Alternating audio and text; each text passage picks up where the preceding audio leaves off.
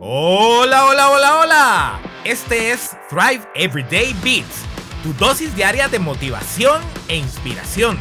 Yo soy tu life coach, Miguel Brand. Hola, hola. Te saluda Isa. En este final de la segunda temporada de Thrive Everyday Beats, quiero empezar mi último episodio contándote una historia para una reflexión. Érase una vez un granjero que tenía un caballo para cultivar sus campos. Un día, el caballo se escapó a las montañas. Los vecinos se acercaron a su granja para condolecerse con él y lamentar su desgracia. Y le decían, ¡qué mala suerte! Tu único caballo se ha escapado. A lo que el granjero les replicó, mala suerte, buena suerte, no se sabe. Unos días más tarde, el caballo volvió a las montañas trayendo consigo una manada de caballos salvajes tantos que casi ni siquiera cabían en la granja. Entonces los vecinos acudieron a felicitar al granjero diciéndole, ¡qué buena suerte! Tu caballo regresó y trajo consigo un montón más. A lo que éste les respondió, buena suerte o mala suerte, no lo sé. Cuando el hijo del granjero intentó domar uno de aquellos caballos salvajes, este lo tiró al suelo y el hijo se rompió la pierna. Todo el mundo consideró esto como una gran desgracia. Por lo que fueron de nuevo al granjero y le dijeron, qué mala suerte, tu hijo se ha roto la pierna. A lo que el viejo granjero se limitó a decir, mala suerte o buena suerte, no lo sé. Una semana más tarde, el país entró en guerra. Fueron reclutados todos los jóvenes varones que se encontraban aptos para pelear. Cuando vieron al hijo del granjero con la pierna rota, obviamente no se lo pudieron llevar a la guerra y celebró de ir a la guerra. Buena suerte ¿Mala suerte?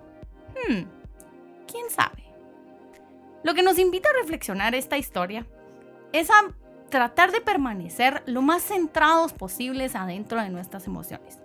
Claro, hay cosas que nos pueden pasar que son muy malas y que tiene que haber un lugar en el cual tenemos espacio para poder sentir estos sentimientos pero lo que buscamos es no tratar de ir de arriba para abajo en cada momento, como diciendo, ah, esto es bueno, ah, esto es malo, sino de tratar de permanecer lo más ecuánimes posibles y aceptar las cosas como vienen.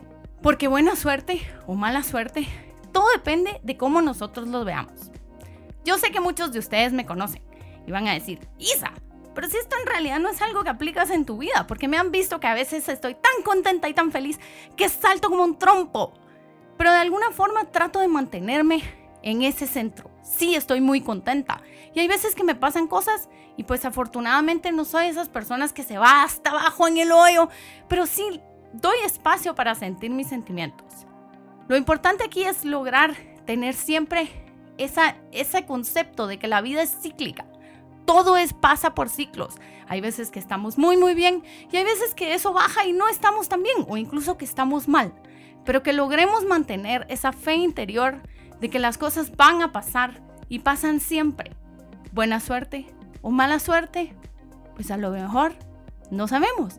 Una cosa que puede parecer muy muy mala puede llevar a otra muy muy buena después. Es más, si te pones a analizar, la mayoría de veces quizá este ha sido el caso.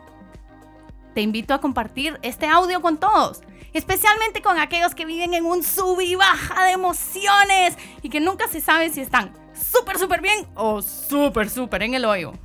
Nos vemos en la temporada 3.